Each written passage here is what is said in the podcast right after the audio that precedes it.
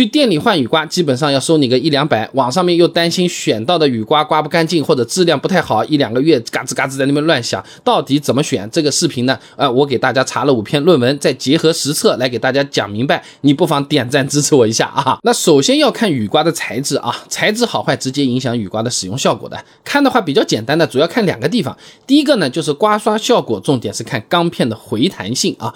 这个回弹性不好的钢片呢，用一两个月它就容易变直。那变直之后呢，雨刮胶条就得不到足够的下压力，哎，就不能够很好的贴合我们这个挡风玻璃了。用的时候呢，就容易出现有带状的水纹啊。所以雨刮钢片选弹性好的比较有必要，但商家都会说自己的弹性好的。那我们怎么看？一般看它是用什么成分吧？你记个词。高碳钢，哎，这个东西它的弹性极限是比一般的钢片是要高的，比较好的，它不容易变形，刮的也更干净啊。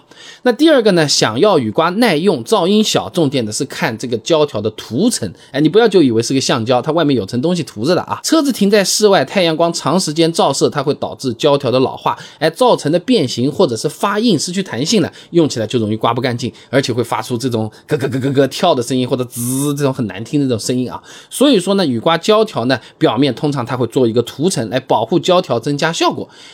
涂层有好坏的，选的时候呢，你点进详情页或者直接问一下他们的客服，你问他他是用哪一种成分、哪种类型的涂层。那么替各位朋友查了一下资料，比较常见的涂层呢是有三种：二硫化钼、石墨、特氟龙，而且很邪乎的啊。有时候啊，效果好的价格没那么贵，效果一般呢，它的标价还挺高，有可能和品牌也有一定的关系啊。那么刚才说的几种呢，效果比较好的呢是。特氟龙啊，它是呢耐候性啊、耐腐蚀啊、润滑性能啊，一般都是比较不错的，比其他两种要强。中高端的市场呢，车子也用的比较多啊。那这个也很好理解啊，就是你是一个普通的锅啊，和一个不粘锅，你这个体验是不是相差比较大的啊？而且巧碰巧，不粘锅那个涂层它叫特氟龙，哎，我们雨刮用的那个也叫特氟龙啊。大家可以想想这个耐高温性和它的光滑性啊，差距还是挺大的啊。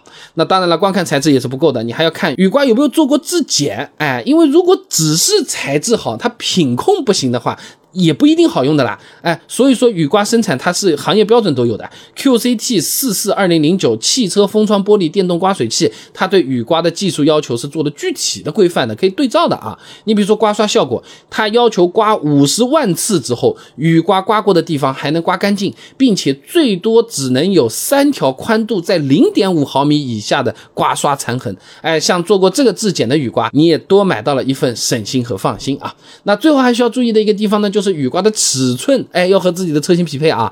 不同车型它的接口可能不太一样，哎，你接口是注意了，我是什么口啊，什么都对上的，那个。弧度它也是不同的，你装上去之后尺寸也是要看的。所以说啊，选雨刮的时候要根据自己的车型选对型号，选错了你材质再好也没用啊。不知道怎么选或者觉得选起来也比较麻烦的朋友，那你也可以看看我替各位朋友挑选的这款五谷雨刮，从材质到品控也是按照我们前面的这个内容的标准去精挑细选的。涂层用的是特氟龙的，钢片用的是高碳钢，里面也是比较好的 SK 五高碳钢啊。这雨刮接口这种小细节也做了升级处理，你去网上搜一一般都是。塑料的，我们这个它是金属的，会卡得更牢，用起来更稳，跑高速的时候也更可靠，当然也更耐用啊。